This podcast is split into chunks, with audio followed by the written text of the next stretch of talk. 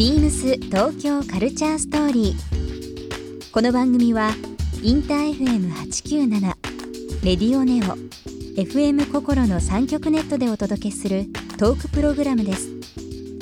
案内役はビームスコミュニケーションディレクターの土井博志。今週のゲストは東京スカパラダイスオーケストラナーゴです大森はじめです1週間さまざまなお話を伺います BeamsBeamsBeamsTokyo Culture Story Beams Tokyo Culture Story This program is brought to you by Beams ビームスありとあらゆるものをミックスして自分たちらしく楽しむそれぞれの時代を生きる若者たちが形作る。東京のカルチャー。ワクワクするものやこと。そのそばにはきっといつもビームスがいる。ハッピーな未来をつくりたい。東京のカルチャーは世界で一番面白い。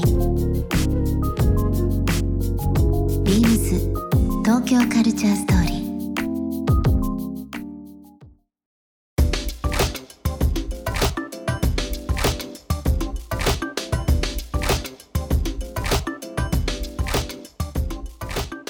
ューアルバムに関してはい。はい。ちょっとお伺いしたいんですけど。も、はい。えー、と3月14日ですね。ちょうど、まあ、ついこの間ですけども、はい。えーと発売されましたが、ちょっといろいろお話伺いたいんですけども、えー、と今回ジャケットレスリーレスリー・キーさんはい。そうなんですよ。撮られたんですね、はいレスリーさん、うん。そう。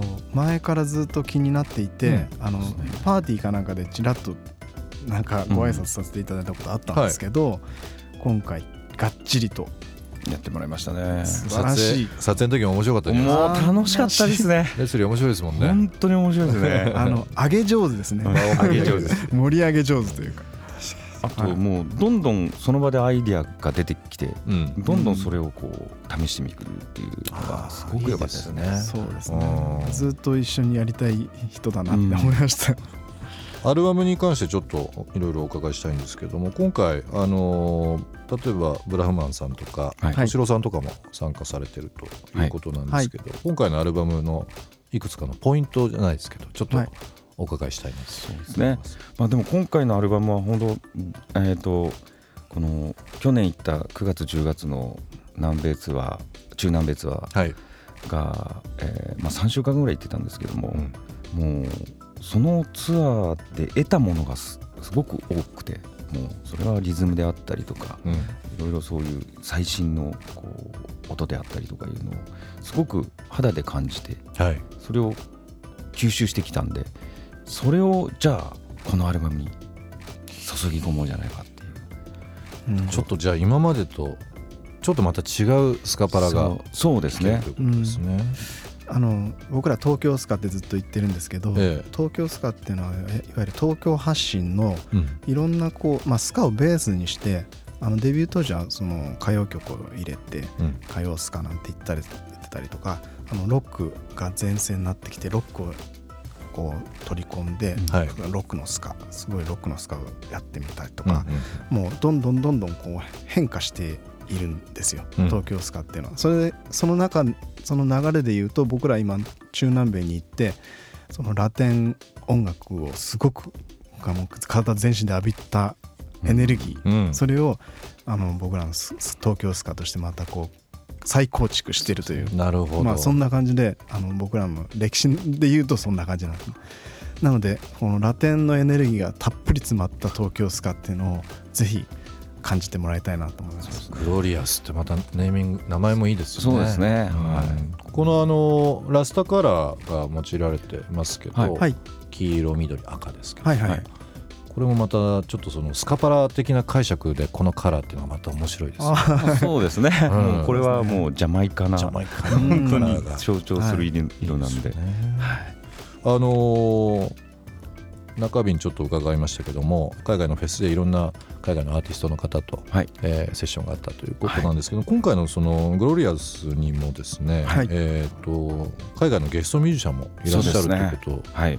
聞いてますけども、はい。えーとまあ、まずは本当もう大親友って言ってもいいぐらいのめっちゃ仲良くなりましたねめっちゃ仲良くなったブラジルの MC だってはい。いう人とか、まあもうこんこん彼とは結構やってますよね。もう割ともういろんな音源にしてもやってますし、うん。あのブ。実際にライブも何回もやってます。し、うん。彼東京に来てくれて東京でもライブやりましたしそうですか。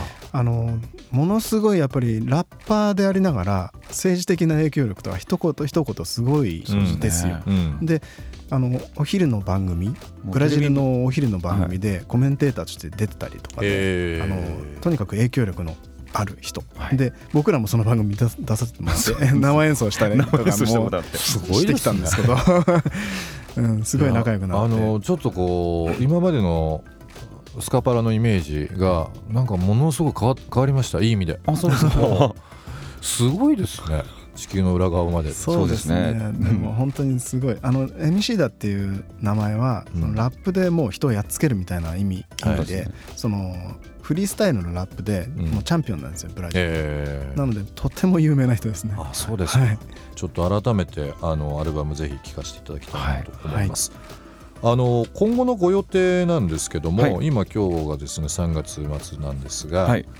4月に、はい。えースタジオコーストではい皮切りにツアーが始まるという部分そうですね。けども、もう今回。何何箇所ですか？もうあのー今回はえっ、と今年中のツアーを全部発表したんですよ、あね、の年明けに 年末までのツアースケジュールを発表したので、全部発表したんですよ。体壊せねえぞって話。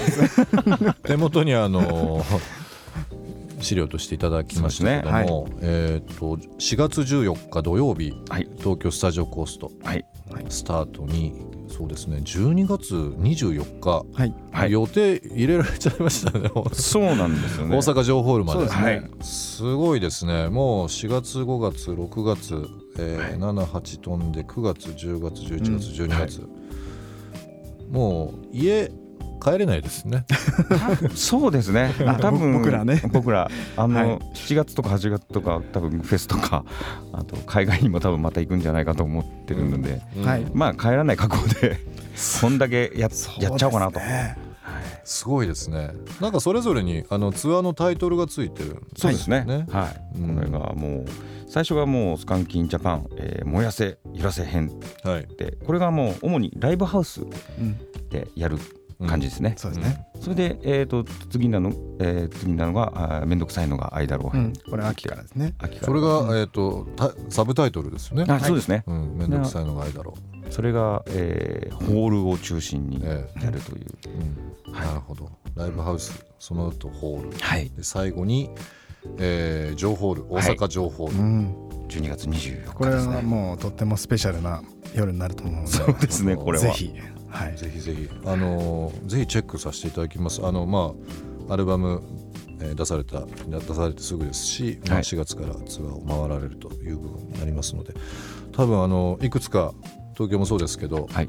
いろんなフェス行くのでぜひちょっとこうスカパラさんの今のお話を伺ってまたその頭でまたそのスカパラさんの新しい曲を聴くとちょっと感じ方違うかもしれないですね。あそうですね。アルゼンチンとかチリとか カリフォルニアで表現されてて、そうですね。いろんな国の景色がちらちらとうん、あの思い浮かぶんじゃないかなと思いますね。なるほど。はい。ぜひぜひ教えていただければなと思います。はい。なんかあのこんだけ地方回られてるとあの美味しいご飯屋さんとかの情報とかもあったりとかするかもしれないのでそれはそれでまた教えてください。あわかりました。その辺は得意なんで。それいいですね。はい。もう全然曲から食食の話しちゃいましたけどありがとうございまはい。す。ありがとうございます。ありがとうございます。ビームス東京カルチャーストーリー、えーここで一曲。今日はですね、えー、とお二人に選んできていただいております、はい。あの曲のご紹介の方よろしいでしょうか？はい。ではえっ、とこの曲はですね、えー、とグロリアスと言いまして、えー、と表題曲にもなっている曲なんですけれども、あーえーもうなんかこれはぜひ聴いてもらって、えー先ほど言った、えーライブとかフェスに足を運んでもらって手を挙げて、えー歌って一緒に歌ってほしいっていうような、そんな曲です、えーグロリアス東京スカパラダイスオーケストラで。ビームス東京カルチャーストーリー。番組では皆様からのメッセージをお待ちしています。メールアドレスは beams897 アットマークインター FM.jp ツイッターはハッシュタグ beams897 ハッシュタグビームス東京カルチャーストーリーをつけてつぶやいてください。またもう一度お聞きになりたい方はラジコラジオクラウドでチェックできます。ビームス。ビームス札幌庄司周平です。ビームスは入社前から面白いことをやっている会社という印象でしたが、実際に入社してからもそのイメージ通りで、とてもアットホームな雰囲気が魅力です。美味しいものが豊富な札幌ですが、札幌店の近くにある開拓屋という居酒屋が特におすすめです。よくお店のスタッフと仕事帰りに飲みに行くのですが、鮭のなめろうは必ずオーダーするメニューです。自転車も好きで、萌えれ沼記念公園はおすすめのサイクリングコース、札幌は夏も冬も魅力にあふれているので、ぜひ遊びに来てください。ビームス東京カルチャーストーリー Beams Tokyo Culture Story. This program was brought to you by Beams.